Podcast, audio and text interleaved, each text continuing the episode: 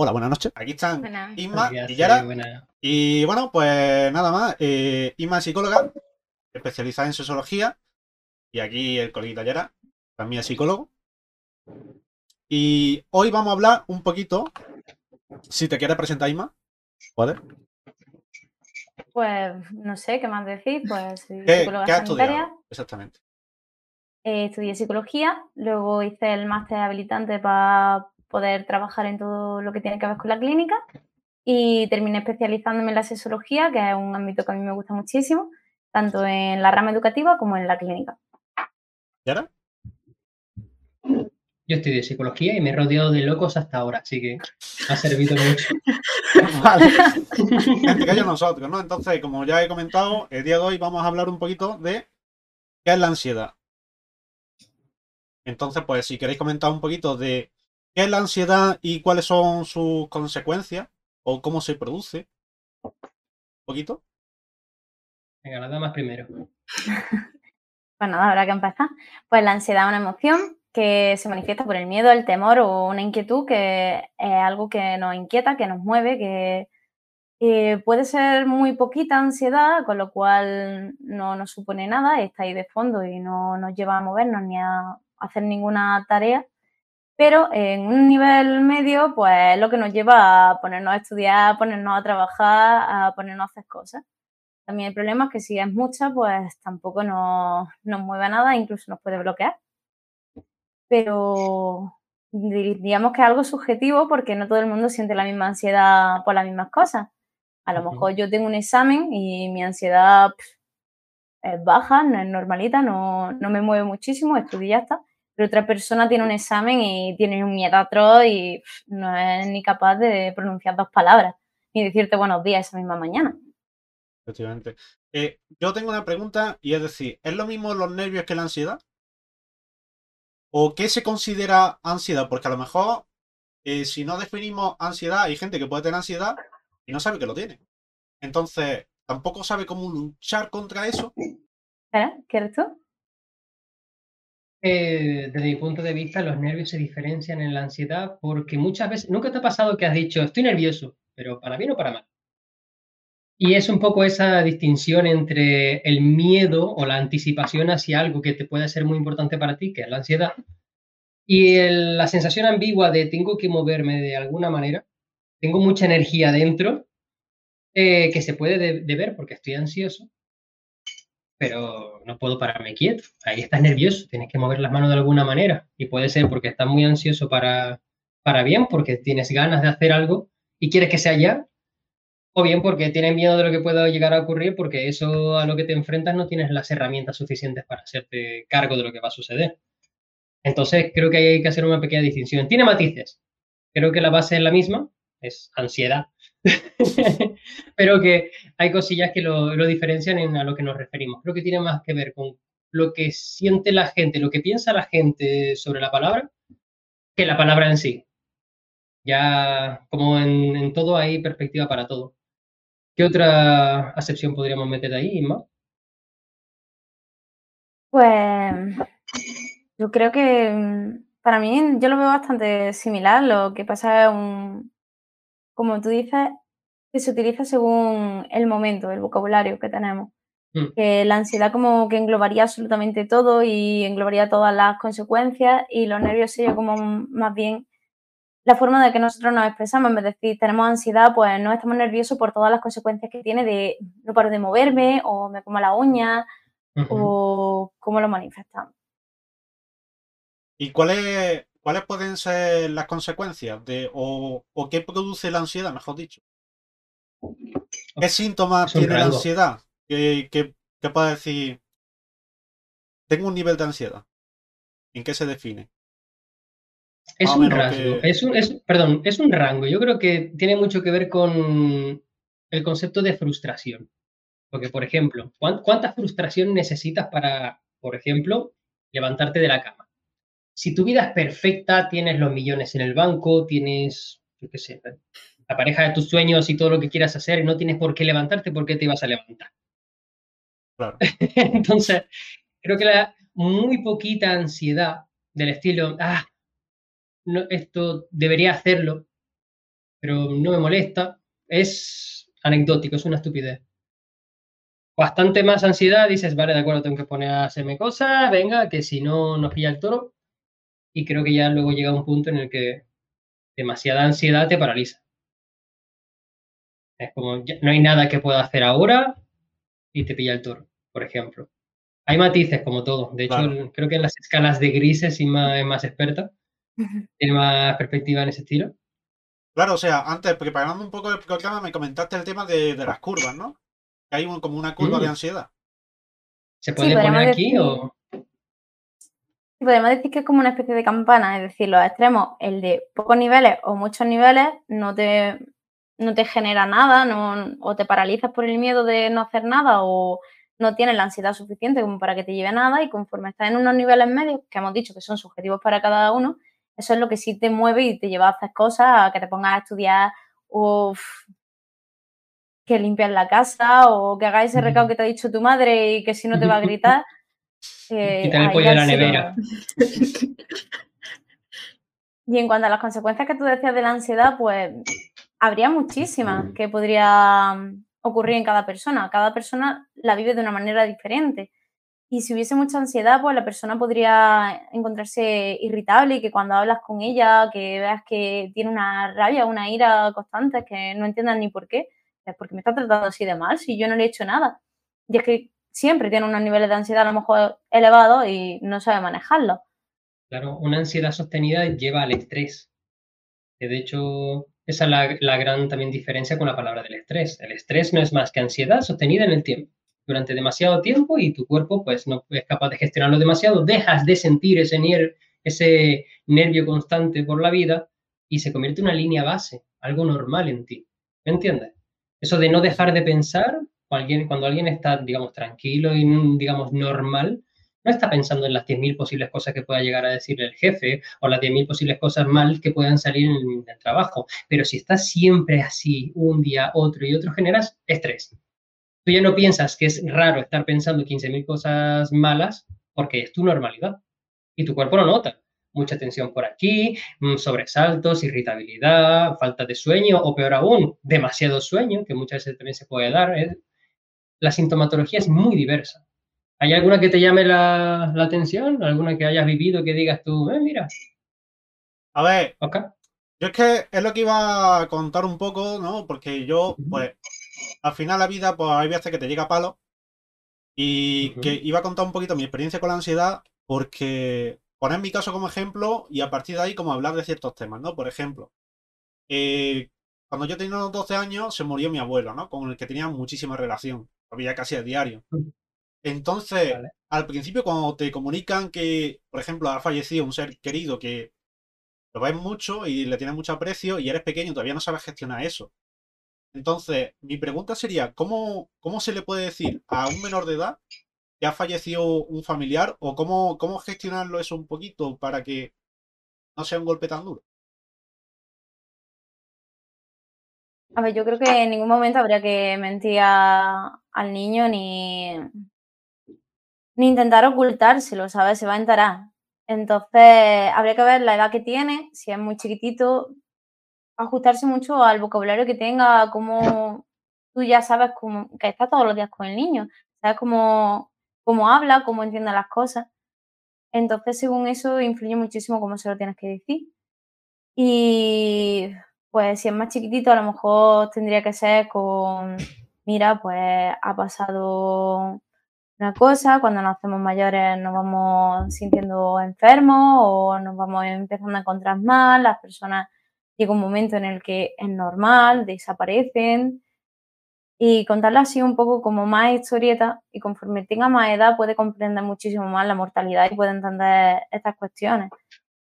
Entonces hay que adaptarse mucho a, cómo, el niño va, va a comprenderlo mejor.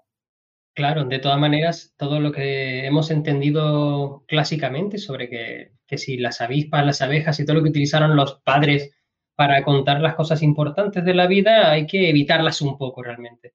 Se ha visto que las analogías están bien, pero irnos de las ramas no tanto. Es como dice ella, al fin y al cabo tienes que ceñirte a una realidad. No todo el mundo se muere de la noche a la mañana, salvo que estén en situaciones muy exageradas. Tienes que poner ese límite, si no, puedes generar al niño el miedo de existir. ¿Sabes lo que te digo? ¿No? Me puede pasar a mí mañana mismo. Y caricaturizar demasiado las cosas puede llevarlo a vivir en un mundo de irrealidad y quizás no ser capaz de realmente gestionarlo. Entonces, como dice ella, centrarnos en las bases reales, poner unos límites reales y traducírselo a su lenguaje. Todo esto va de traducir al lenguaje de cada uno. Y lo que yo veo muy importante y lo que sería muy importante también por enseñarle un poco de inteligencia emocional es que eh, le digas al niño, pues, mira, estoy triste, ha pasado esto y bueno, pues es una persona a la que yo quería mucho, no le voy a ver más y me está afectando, no ocultarle al niño de, no, yo voy a ser fuerte y vamos a hacernos que yo estoy perfectamente y aquí no sucede nada, no, no, no, que vea que somos seres emocionales, que nos vamos a sentir tristes, que él también se puede sentir triste y que no se tiene que sentir más por sentirse así, es totalmente normal. Eso en el caso de los niños. En cuanto a los adultos, también hay que tener claro que siempre va a haber alguien que tiene que reprimir, aunque sea momentáneamente, sus emociones. No digo que sea bueno, no digo tampoco que sea malo, porque vamos a decir lo que es. Si todos nos pusiéramos a llorar en absolutamente todas las situaciones que son malas para uno, nadie llamaría al enterrador, ni nadie haría los papeleos, ni nadie haría no sé qué. Siempre va a haber alguien que tendrá ese papel. No estoy diciendo que se fomente tampoco. Estoy diciendo que también en esos casos, cuando todo acabe y ya se haya solucionado todo el trámite, digamos de esa manera, que tenga su apoyo, porque esa gente terminan alargándolo artificialmente, sin necesidad. No sé si me entiende. Imagínate que mañana alguien pierde a un ser querido y hay un adulto que siempre es el que lleva las riendas y es quien hace las cosas. Sí, pero cuando acabe todo, hay que decirle, ¿estás bien?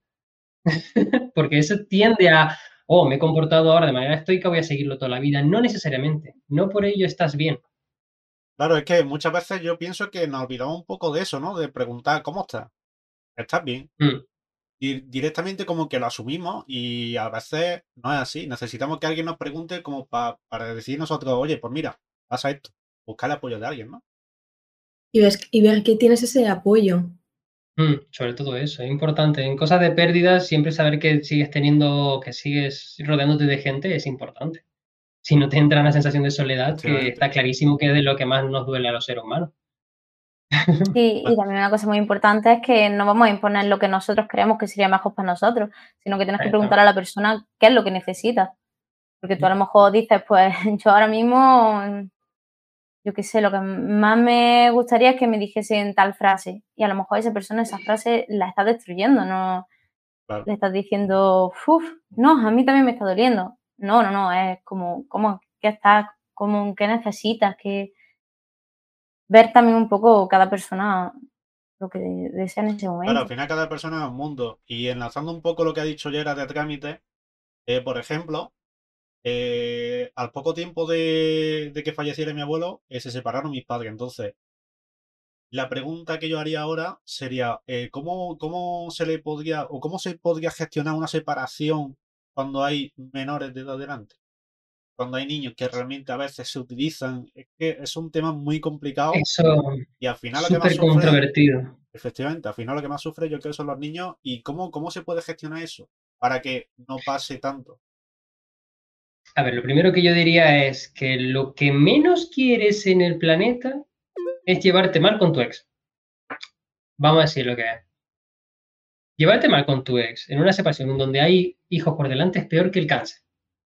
El cáncer te puede llevar por delante en 5 de años, perfecto, pero estamos hablando de que si te llevas mal con tu ex, puedes cargarte la eh, psicología de tu ex, tuya y la de tu hijo durante los próximos 18 años que vas a tener que estar peleando por absolutamente todo, que ver a la otra persona te va a producir ansiedad, se te puede caer el pelo, generar estrés, mm, dolores por todas partes, lo siento, una mala separación es mucho peor que el cáncer.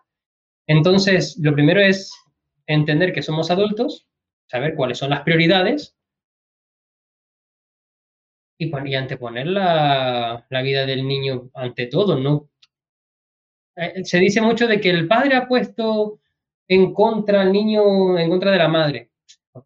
Estadísticas hablan de que eso ocurre al contrario más veces, pero muy ligeramente. Estamos hablando de un 60-40, no estamos hablando de la gente cuando se pelea habla mal de la otra persona y los niños terminan diciendo, bueno, pero es que anteayer yo quería a esta persona, ¿me entiendes? Era cómo me tengo que sentir. Ten en cuenta que un niño pequeño, en una separación de niños pequeños, los, los niños toman a los padres como referentes. Me está diciendo que se tienen que poner más de acuerdo unos con otros, además ten en cuenta que se van a sentir identificados con cualquiera de los, de los padres de manera fluctuante a lo largo de la vida. Entonces, imagínate que con 5 o 10 años te sientes más identificado con tu padre y por tanto tienes que odiar a la madre, pero con la adolescencia entiendes que no era tanto el bueno, sino al, revés, y te identificas más con la madre, entonces tienes que recuperar el tiempo perdido. Entender la psicología de niños, primero, es muy complicado y segundo, te salvas más el culo, digámoslo de esa manera, eh, siendo un adulto, tratando bien a la otra persona, buscando igualdad en todo y que todos se hagan cargo de todo. Tampoco es cuestión de, venga, si tú te encargas. Tú sabes lo difícil que es criar a un niño siendo dos, imagínate siendo uno solo. Mm. Claro, entonces, digamos que el problema sería en los valores o la educación del adulto. Ahí es donde. Sobre todo, la porque tú puedes tener unos valores de, bueno, mm, yo creo, imagínate, puedes ser muy religioso o no ser religioso en absoluto.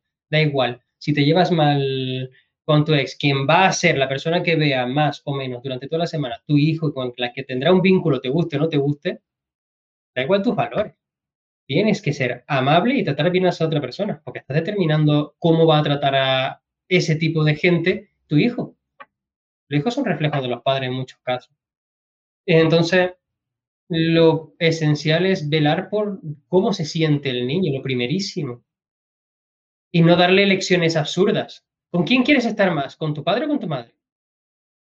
Llevarlo los dos de la mano, la misma cantidad de días en el año, y cuando llegue el momento que el niño o la niña quiera decidir cualquier cosa, es que ya lo hará.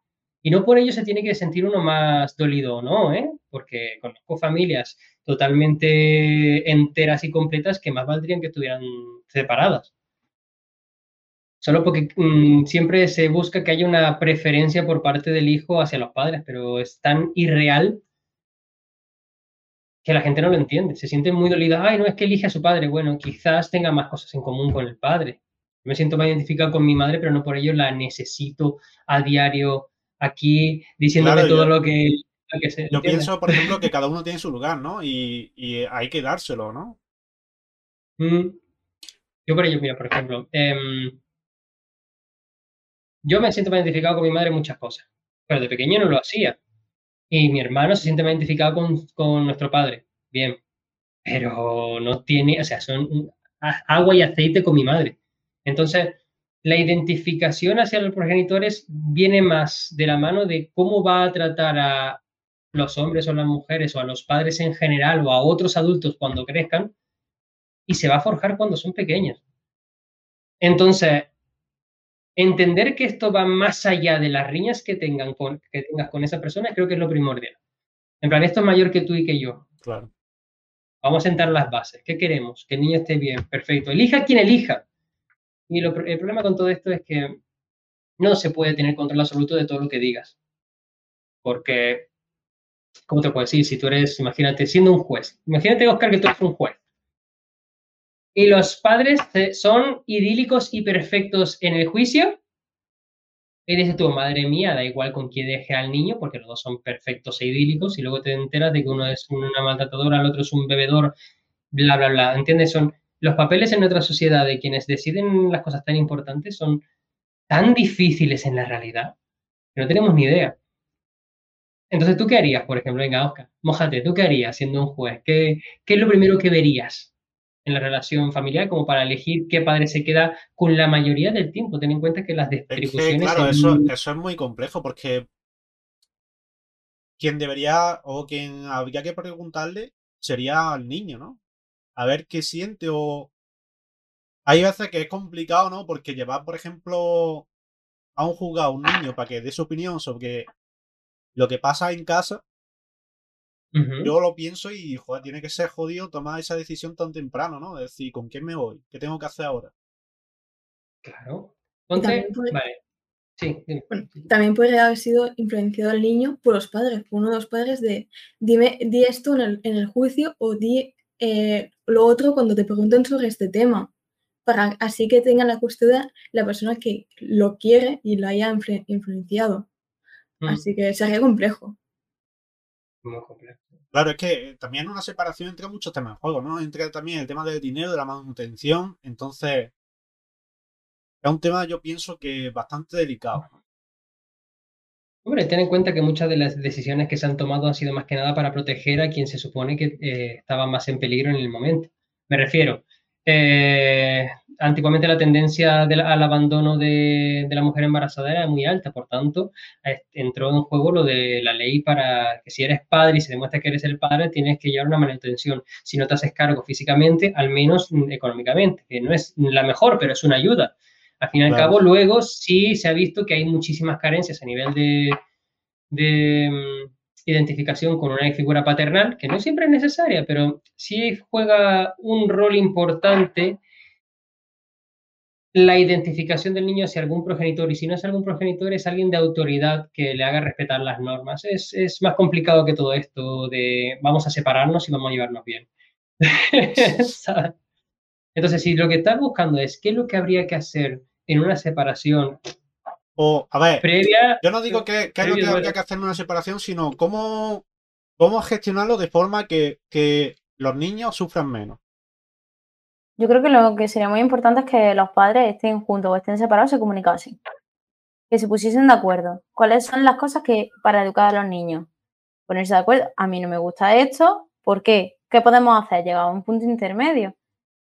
Que tanto si están juntos como si están separados es súper difícil de que dos personas se pongan de acuerdo y más si tienen alguna pelea entre medias de mm, que no haya algo de quiero putearte y por eso no voy a hacer lo que tú me digas pero a través de la comunicación es como se llegan a, a que el niño sufra menos, a que decidas qué va a hacer y que no le diga a un padre de, venga, puedes hacer lo que te dé la gana y luego llegue el otro y diga, no, no, en mi casa esto no lo puedes hacer, ¿cómo se te ocurre hacer esto? ¿Quién te lo ha enseñado?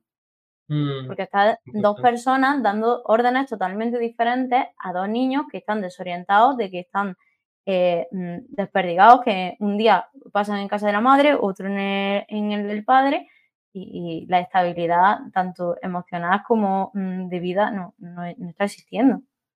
mm. Claro, entonces eso puede ser uno de los problemas, ¿no? Eh, la, la desestabilidad tanto de un sitio como emocional, al final produce ansiedad, ¿no? Entonces, vamos ahí al siguiente tema, que sería el cómo combatir la ansiedad, ¿no? O un poquito decir tips para llevarlo un poquito mejor, o qué es lo que puede funcionar. Yo en mi caso, yo lo que pienso es dedícate tiempo. Pégate una ducha, algo que te guste, en el sentido de despejarte, algo que te venga bien. Por ejemplo, yo a mí me gusta jugar, me gusta hacer streaming, pues me dedico, le echo tiempo a eso, ¿no? Para despejarme, para evadirte un poco. Eh, o darte una ducha, pero haz algo que te guste.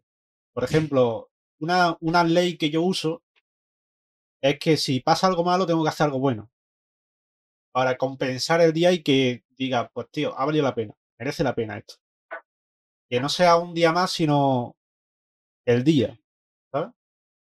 Entonces, ¿qué, qué tips tenéis vosotros o qué podéis decir para que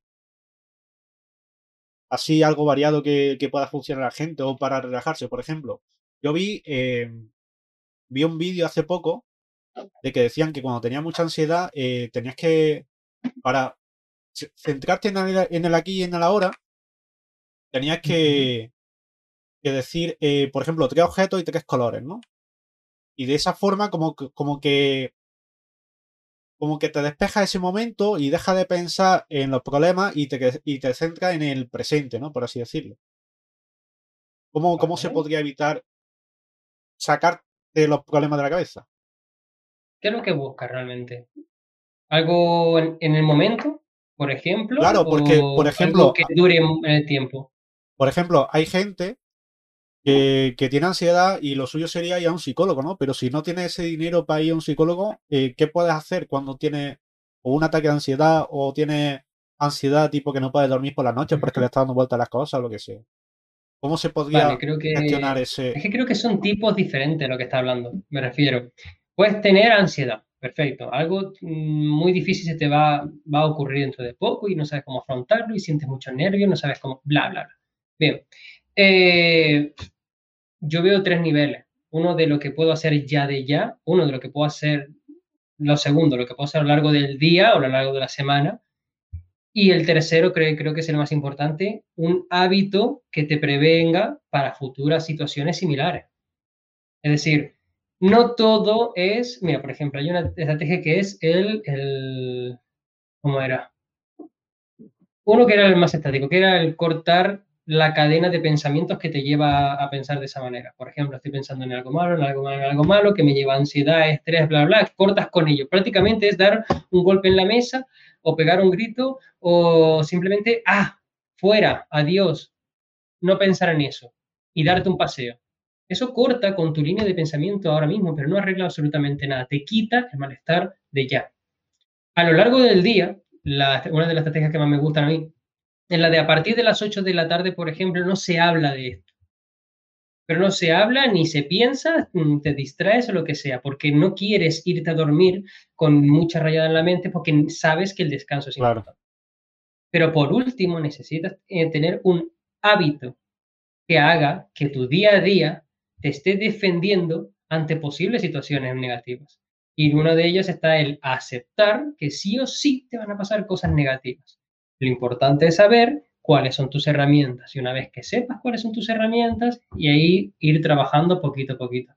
Quizás los psicólogos utilizamos mucho el autorregistro, pero me estará de acuerdo conmigo que muchas veces hay registros muy importantes que no somos conscientes de ello, pero hasta que no lo hacemos no sabemos que tenemos herramientas, que hemos pasado por cosas duras y hemos salido adelante. Entonces, eh, no me enfoques tanto. Ahora le voy a pasar la palabra a Ima porque ella sabe de lo que los, los, por ejemplo, los diarios, lo que se llama diarios de gratitud. últimamente se ha comprobado que científicamente que son los más importantes a la hora de establecer tanto una alta autoestima, un concepto con el que tengo bastantes problemas, y una sensación de sentirte bien con tu propia vida. No sé si me entiendes. Eh, si tú haces un diario cada día, por ejemplo, ahora puedes pensar, mira, rápidamente, puedes pensar en tres cosas por las que estés agradecido. Tres cosas porque es rápido, simple, fácil y no tienes por qué anotarlo. Los registros normales van de entre 5 a 15, pero la cosa está en que ahora mismo pienses en tres. Si, por ejemplo, yo te dijera tres cosas que tenías que hacer hoy y que no has hecho, tu autoestima, tu autoestima baja.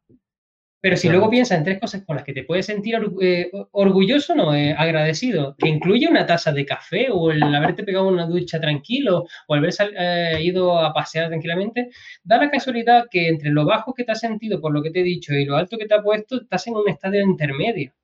Somos así de digamos, manipulables. Por eso tengo muchos problemas con la palabra autoestima no es que en general me odie o es que en general no, sino que centro mi atención hacia las cosas buenas o malas que hago y eso tiene mucho que ver con tu temperamento.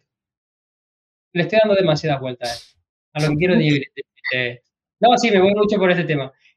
si quieres algo rápido, te doy una lista de, de cosas que puedes hacer para calmarte, para dejar de pensar y para distraerte. Pero lo más importante es crearte un hábito. Un hábito de agradecimiento, puedes hacer un autorregistro todos los días de al menos tres cosas de las que estés orgulloso o, agradecido. Claro, eso, eso también lo vi yo, ¿no? De que lo dijeron, si no, si no me equivoco, en el hormiguero, de que eran apuntar tres cosas buenas que te hubieran pasado en el día, ¿no? En un papelito. Y que a partir de ahí tu, mentalidad iba a acabar iba a acabar siendo más positiva. Sí, sí, sí, sí, sí. Sí, sí, sí.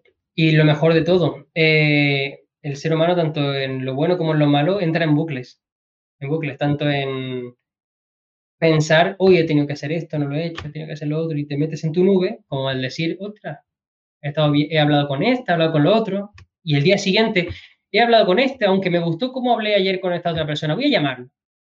Y quieras que no, ya estás haciendo algo que sabes que te siente bien, y lo anotas ese día. Y el día siguiente y el siguiente posiblemente hablas con varias personas y quieras que no, estás estimulando lo bueno de tu vida. Pero muchas veces hay que agarrar lo bueno que tienes y que no te estás dando cuenta y ponértelo delante de la cara porque lo olvidas. Claro, entonces el problema es que no estamos acostumbrados a ver lo bueno. De hecho, también por, por esa parte viene la primera sección que es desinformando, ¿no? Porque en las noticias siempre noticias malas, que si COVID, que si política, no dicen nada bueno, nada que nos haga centrarnos nuestra vida en algo positivo, tomarlo como algo positivo. Entonces, ya que No. la tele no lo hace, hacerlo nosotros, ¿no? De decir nuestra Además, noticia. podemos ir muchísimo más, más sencillo que todo esto. No tienes por qué responderme. Si te digo, piensa tres defectos tuyos, te salen automáticos y me dices tres perfectos. Literal. Así, pero si te digo, dime tres cualidades tuyas, ahí te tienes que poner mucho a pensar. Te cuesta, dices, "Uf, que tengo yo bueno. ¿Por qué? Porque estamos mucho, nuestra mente encuentra fácilmente lo negativo, pero estamos dejando de lado todo lo positivo. Y deberíamos de tratarnos como tratamos a nuestros amigos. A nuestros amigos los tratamos bien, ¿no? Eh, nosotros mismos somos la persona que vamos a estar desde el principio de nuestra vida hasta el final de ella. Somos más importantes que cualquiera de nuestros amigos, porque a esas personas las tratamos tan bien y a nosotros nos tratamos tan mal. Deberíamos de cambiar un poquito cómo nos tratamos y empezar a tratarnos bien, a mimarnos, a mm, consentirnos un poco, a hacer cosas que nos gustan, como si te gusta el olor de una vela, encender una vela, si te gusta el café, hacerte un café, darte una ducha, un paseo, cosas que te van a, hacer sentir bien. Porque así Sí, es de como... hecho, sí, sí, sí, Sí, de- sí, no, no, lo que iba a decir, de hecho todo eso tiene su trampa, porque ahí te puede venir siempre la graciosa o el gracioso que dice, no, es que yo también quiero consentirme, pero es que no tengo un Lamborghini. Ya, el tema está en que no quieres un Lamborghini, lo que realmente quieres quizás es llamar la atención o ser aceptado por tu grupo o que la gente te admire y realmente tú dices admiración, Lamborghini, cuando realmente quizás la gente valora que hables bien o que los trates bien o que, yo qué sé, que te acuerdes de su cumpleaños o que cosas de ese estilo. Pero muchas veces lo que creemos que deseamos no es que lo deseamos, esconde algo que realmente es lo que realmente buscamos. ¿Me he hecho explicar? Claro, o sea que al final lo que, lo que marca, por así decirlo, la línea serían los detalles, ¿no? Eso que a veces nos olvidamos de, de lo que he dicho, de a lo mejor decir un gracias o, o un cómo está, o está detalles del día a día que nos olvidamos porque estamos pendientes de, de como dice Isma, de, de las cosas malas, ¿no? Mm, Y eso al final es un problema. Dime, dime, eh, sí. Y es algo que puedes ayudar a otra persona inconscientemente. Sin darte cuenta, le estás ayudando y no te cuesta nada decir gracias o un qué tal estás o cómo te ha ido el día. Y es como que estás ayudando y encima es- estás mostrando tu. como que quieres saber sobre esa persona y ayudas. Totalmente.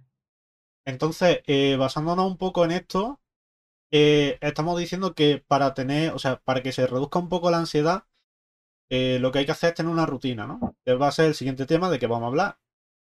Entonces, eh, ¿qué, cómo, cómo se podría crear una rutina? ¿O cómo mantener una rutina?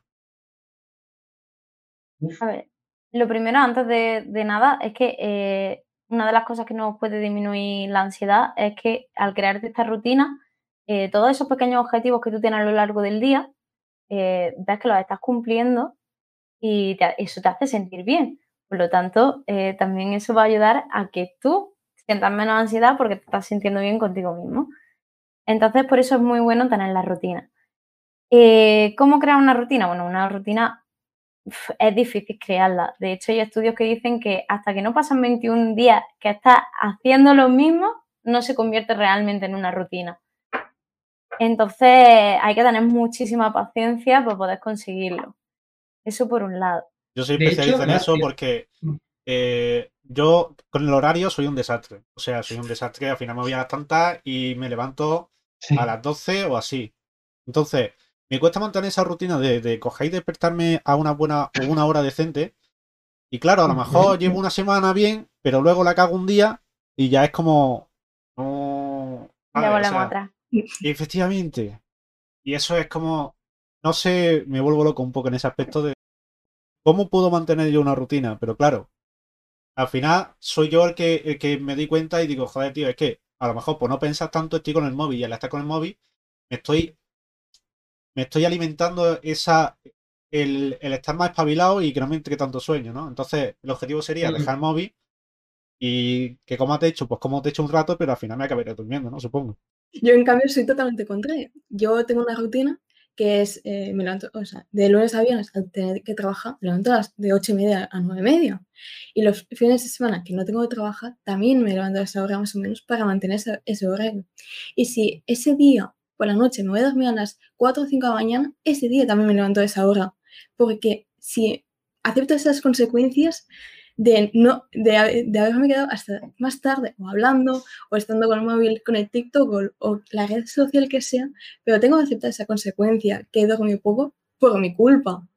Y el día siguiente, aunque esté cansada, pues es lo que hay. Yo, por ejemplo, en ese aspecto, yo no puedo. O sea, tenemos aquí unos casos muy opuestos. Es decir, yo si veo que tengo sueño, digo, es que estoy todo reventado, necesito dormir. La típica siesta andaluza, ¿no? Ella, como no es de Andalucía, pues no sabe lo que es eso, ¿no? Pero no sé, yo pienso que es algo complicado el, el, tener una rutina. Entonces, un par de tips para tener una rutina, por ejemplo, un buen horario o cualquier cosa, ¿cómo sería? Pues la clave que estáis dando vosotros mismos sin daros cuenta es que eh, sois la mejor persona que os conocéis y sabéis lo que os cuesta algo, sabéis mmm, cómo a lo mejor de por las noches, una de las cosas que te falla Oscar es a lo mejor mirar el teléfono, pues sabes por dónde empezar no mirar el teléfono a partir de determinada hora. Me, por me cuesta mucho. Soy un desastre en ese aspecto.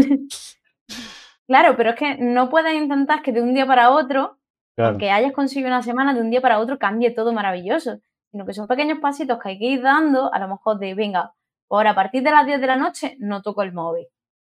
Simplemente, nada más, para ir consiguiendo ese gran objetivo que quieras. No puedes querer la tarta entera de primera, sino que tienes que primero coger la harina, el huevo, los pequeños Pero- ingredientes para conseguir la tarta completa. Vamos a traducirlo. En lugar de las 3, las 2. eh, dentro de un par de días, las 2, la 1. ¿Sabes? Claro, ir bajando un poquito el ritmo, ¿no? Al igual que despertarse. Si de normal te Sí. despiertas a las 2 de la tarde, pues el día siguiente a la 1 y a los días a las 12 y así. Y si te cuesta mucho, por cuartos de hora, no tiene por qué ser una hora completa. Totalmente. Cada uno nos una- conocemos y sabemos cómo, una de cómo podemos convencernos. Claro, claro. O sea, iba a decir una de las trampas. Ah, no, sí, a ver, una de las trampas con el tema de hacerse un horario. Es que digo trampas porque a mí me ha funcionado hasta que de repente me ha dejado de funcionar porque he olvidado las bases. ¿Vale? Eh, esto es muy simple, pero no por ello fácil, ¿de acuerdo? Es como todo, es como lo de cómo ser rico, gana dinero. Es muy simple, pero no, no es fácil. generado. Uno cuando dice lo de tengo que hacerme un horario, un horario, un hábito saludable y tal, coge ahí un calendario y pone, tengo que hacer esto, esto, esto, esto, y quién quiere hacer todas esas cosas y te pones a jugar los videojuegos. Eh, la trampa está en que realmente, ¿por qué no pones en papel cómo sería tu día perfecto? ¿Cómo sería un día que quisieras tener?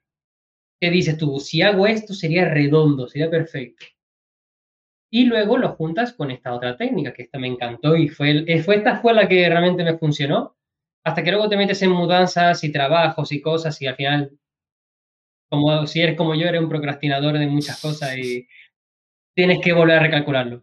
Te haces una, un documentillo perfecto, bien bonito, escrito a mano, ojo, eh, tiene mucha más implicación que hacerlo en el ordenador, eh, hay muchos estudios que lo respaldan. Y escribes cómo te gustaría que fuera tu día. O lo dibujas o lo pones bonito, todo lo que quieras.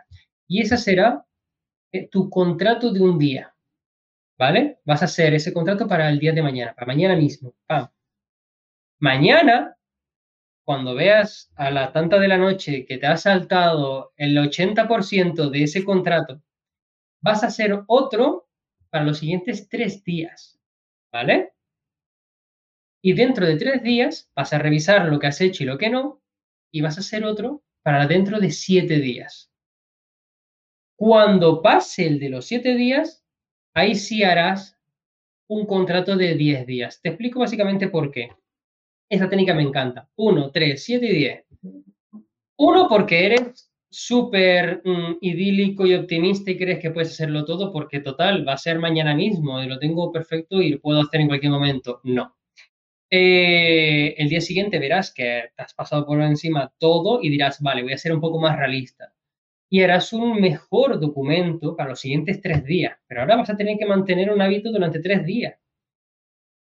No es un día, son tres. Una vez que hayas fallado paulatinamente, porque el primer día lo harás mucho mejor que el día anterior y el siguiente un poco menos y el tercero mm, peor, porque dirás, hostia, que son muchos días. Lo harás para una semana. En una semana cambia tantísimo las cosas que ya puedes tener una base mental y un registro de cómo eres, qué es lo que te suele fallar, dónde son las tareas que te, que te tienen que obligar o te tienes que obligar, ¿entiendes? Y por eso eres mucho más capaz de hacer una de 10 días. Pero cuando quieres acordar que han pasado 21 días. 10, 7 más 3 y 1. O sea, estamos hablando de que con esta técnica pasas prácticamente un mes entretenido para saber cómo eres. Y ya con eso ya tienes una cuenta mental de cuáles son tus hábitos. Si, por ejemplo, durante la pandemia podía hacer cosillas de Photoshop, meterme en cosas que quería aprender del tema de la web, cosillas de ejercicio físico. De hecho, tengo aquí barras paralelas y mierda que he comprado en ese. No, y salió muy bien y la verdad es que terminas haciéndote un hábito bastante interesante. Luego empiezas con las fiestas porque algo hay que hacer en esos fines de semana donde el contrato no.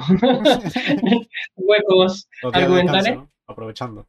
Claro, pero el tema está en que si no sabes cómo eres, no vas a hacer nada bien. No vas a hacer nada bien porque tú dices, soy perfecto, puedo hacer esta edición de vídeo en una hora. Luego te pasas tres porque esta imagen no la tenía y cuando la has agarrado tenía copyright y ¿me entiendes por dónde van los tiros? Sí, sí.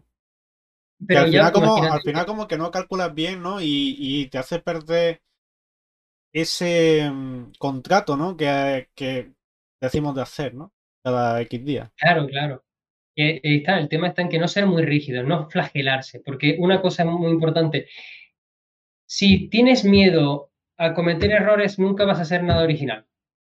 Todo el mundo tiene miedo a cometer errores. Sí, pero una cosa es tener una cantidad mínima de, de ansiedad capaz de hacer que te muevas y otra es tenerla suficientemente alta como paralizarte. Y así vamos hilando el tema. ¿Vale? Yo, por ejemplo, dime, dime.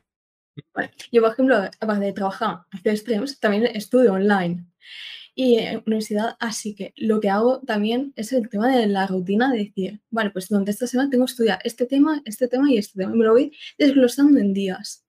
De tal forma que yo, tal como soy, me tengo una culpabilidad, entre comillas, no sé de culpabilidad, pero un no sé cómo llamarle, de si no hago eh, esa tarea que, que, tengo este día, me siento con esa culpabilidad de decir, hostia, no lo he hecho.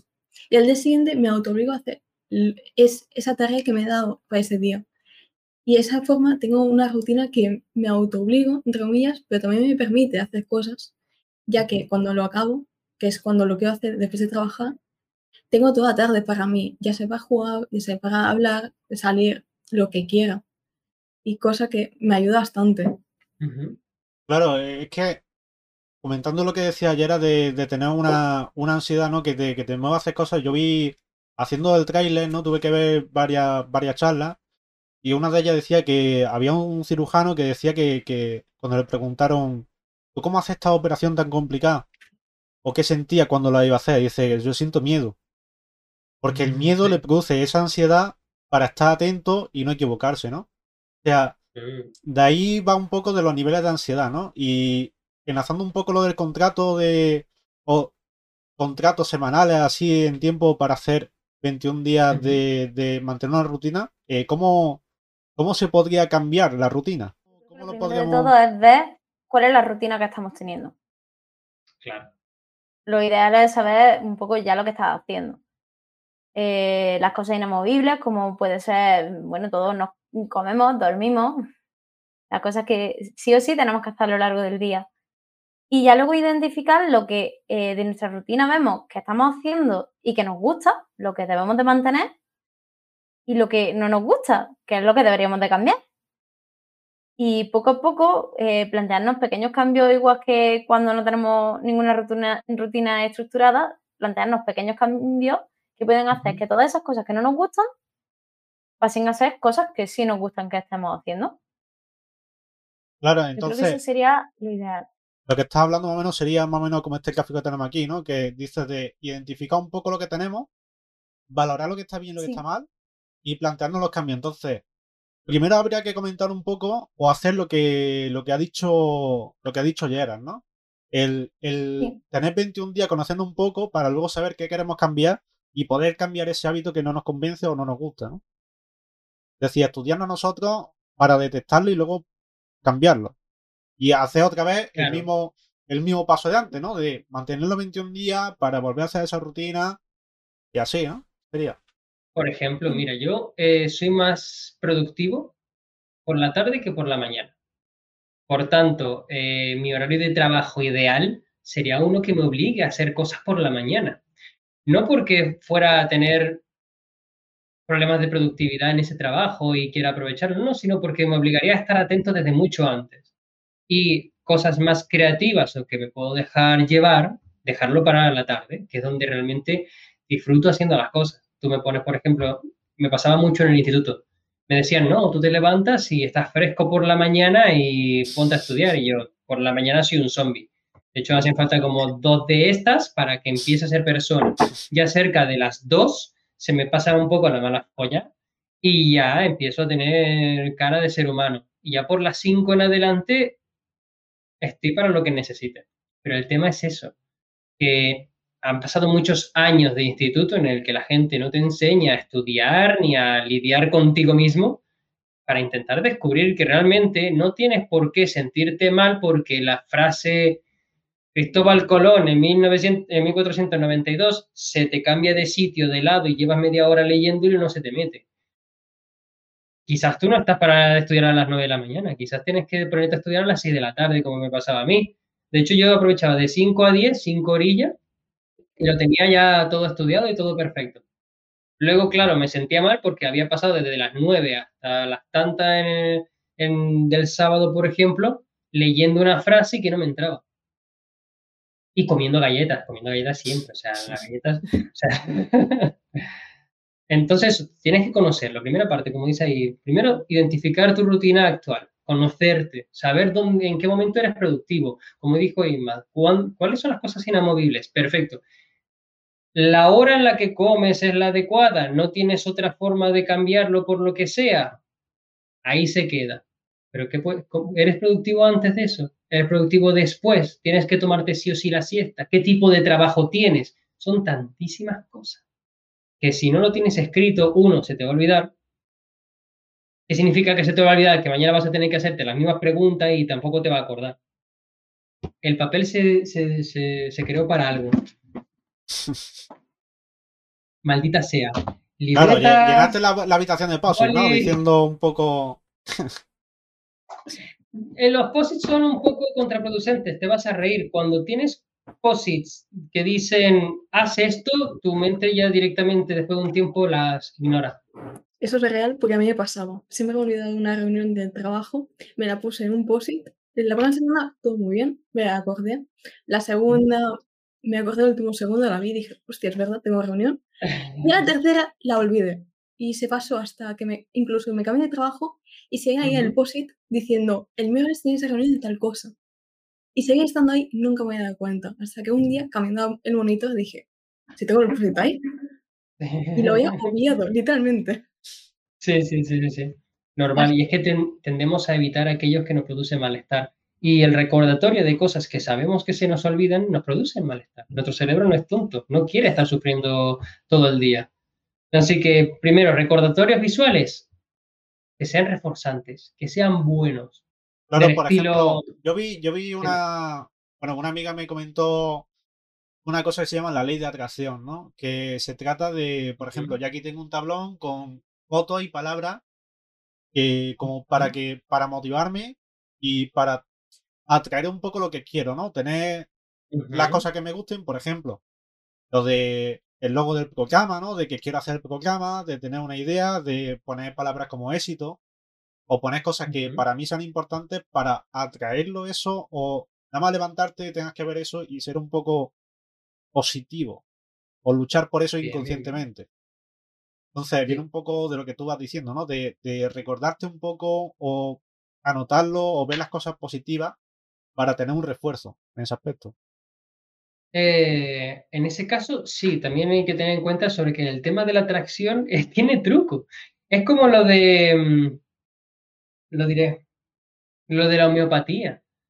utiliza unas bases que psicológicamente tienen sentido y están bien, pero que no son del todo así. No sé si me entiendes. Hay, mira, por ejemplo, ¿has leído alguna vez el libro Padre Rico, Padre Pobre? No. De Robert no. Kiyosaki. No, muy recomendado. Eh, piense y hágase rico. ¿Te suena? Algo ¿No? escuché de eso.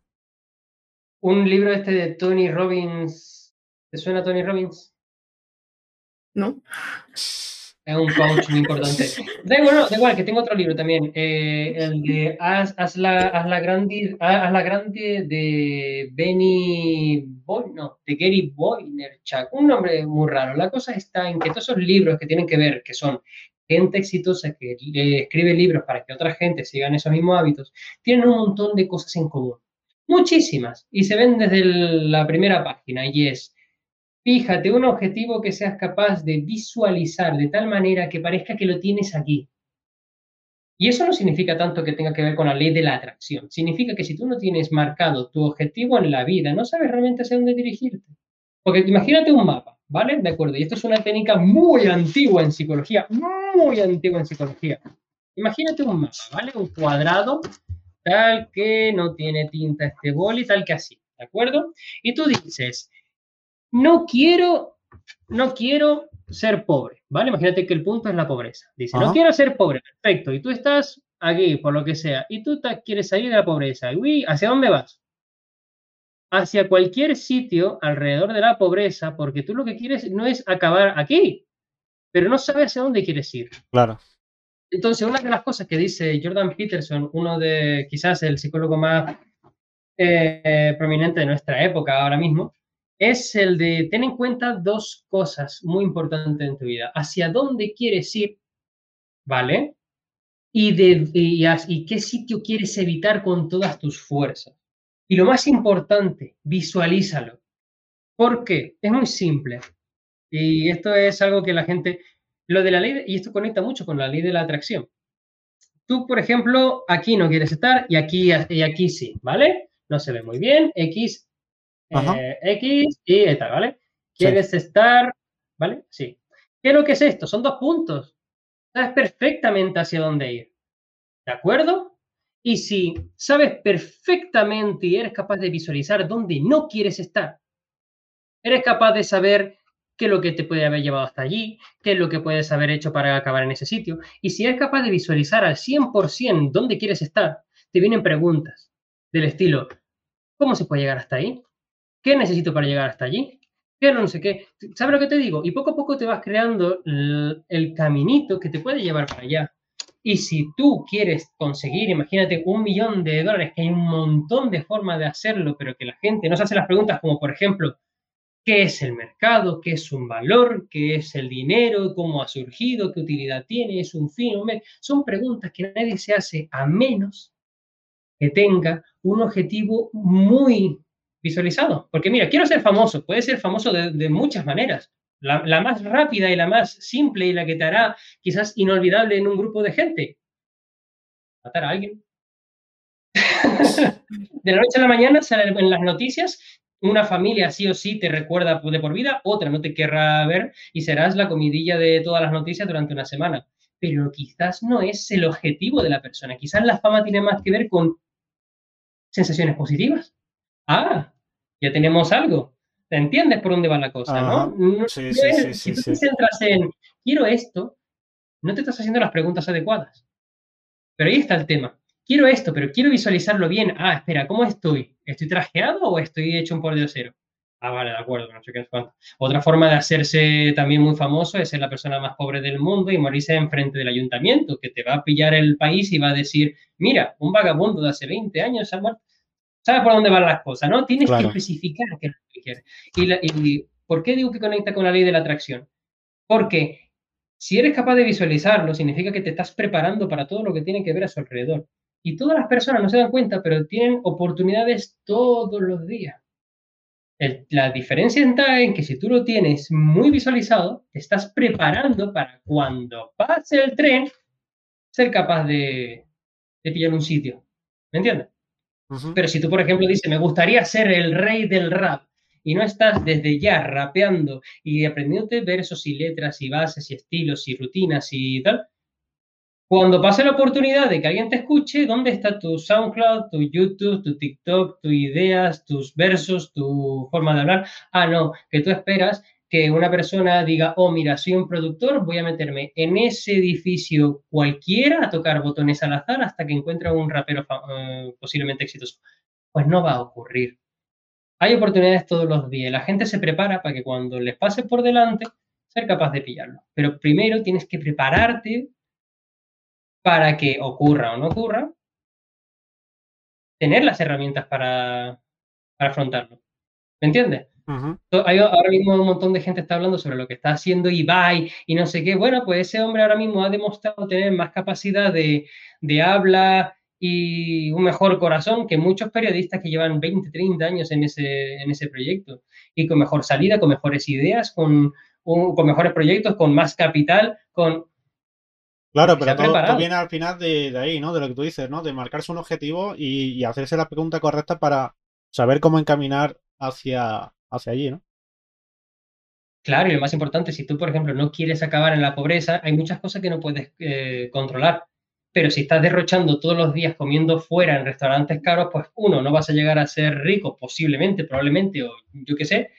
Y dos, posiblemente termines en la ruina más rápido de lo que parece, porque son hábitos que te va generando. Mucha gente, eh, hubo un documental hace tiempo que un montón de personas no querían ahí en Estados Unidos dejar de percibir ciertas ayudas porque eso mermaba su calidad de vida. Y levantarse todos los días para ir a Starbucks y comprar un montón de cafelates con comida basura les parecía una calidad de vida alta. Y eso lo vemos mucho si decimos no entiendo por qué eso se llama calidad de vida alta. Y luego te enteras de que muchas tiendas lo que se encargan es no de dar, eh, no, no de vender productos premium, sino venderle a la gente normal formas para que crean que son premium. No sé si me entiendes.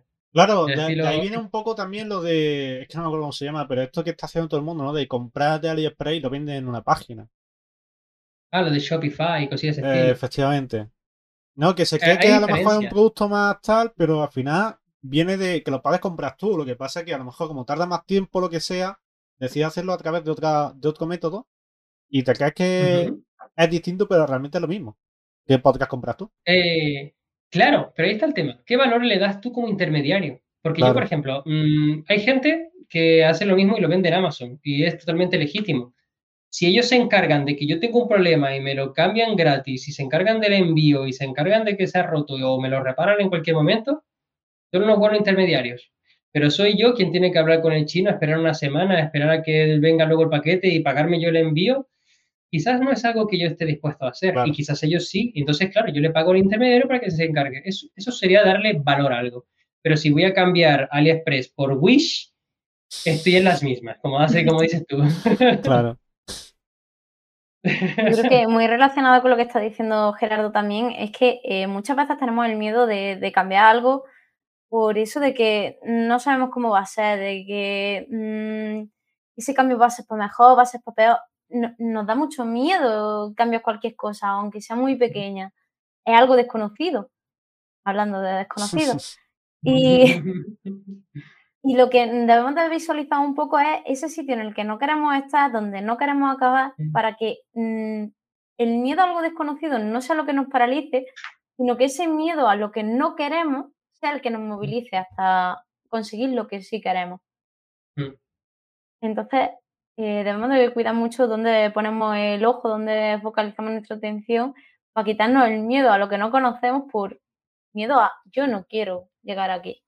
Mm. Claro, entonces hablando un poco de miedo, eh, bueno, eso hablaremos también en el próximo programa, ¿no? Un poco de reflexiones de miedo, de problemas de comunicación. Que yo pienso que, también es muy interesante, ¿no? El, cómo, cómo enlaza la confianza con, los problemas de comunicación, cómo todo un poco va englobalizado, ¿no? Y hablando un poco de... Dime, dime. No, que hay una técnica que se utiliza en psicología muchísimo, absolutamente para todo. Quédate en esto, se llama desensibilización sistemática. Es lo más básico y absurdo. De hecho, lo puedes hacer con todo. Es lo siguiente. te imaginas una escalera con un montón de peldaños, ¿de acuerdo? Y si lo único que tienes que hacer es ir poniendo en cada peldaño un, algo que te estrese. Algo que te estrese, que te dé ansiedad, algo que no te guste, algo que quieres conseguir, que está aquí, pero que, cuyo proceso te lo haga más fácil. La desensibilización consiste de esto. Por ejemplo, tengo, no me gusta el picante. Y me encantaría ser capaz de comerme una de estas enchiladas súper picantes. ¿Qué tengo que hacer? Pues empezar con un poco de pimienta negra, un poco de pimienta luego blanca y en cada peldaño ir añadiendo de tal manera de que el paso de un nivel a otro sea exactamente igual de duro al principio que al final pasar de una comida normal a un poquitín de pimienta negra tiene que ser igual de doloroso difícil para mí que en el último extremo en comerme una guindilla a comerme tabasco. ¿Me entiendes? Pero esto lo puedes hacer con absolutamente todo.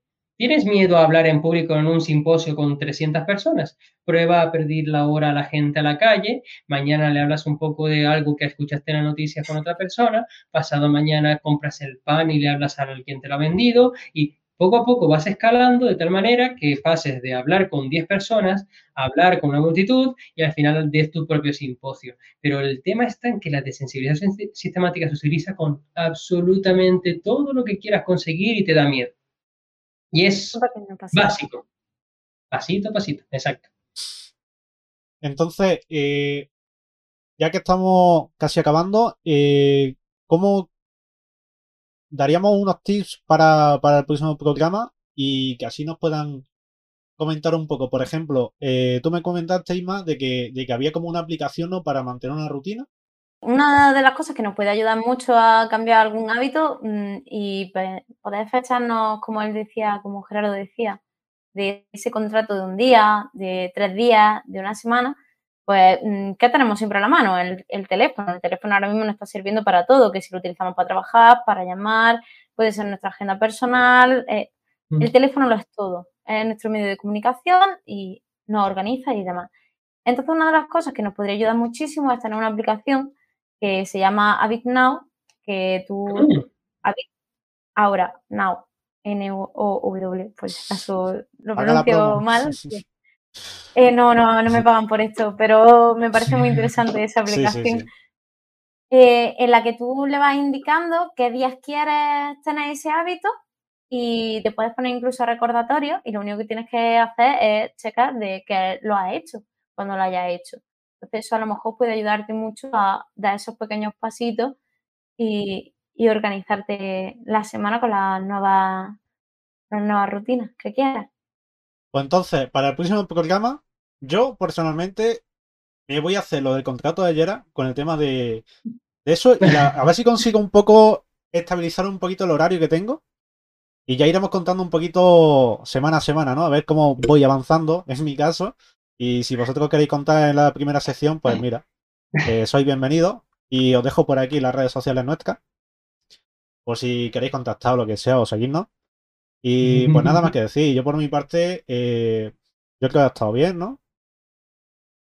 Y ya que sé, hemos, hablado de temas súper interesantes que me parece, como por ejemplo que es la ansiedad, ¿no?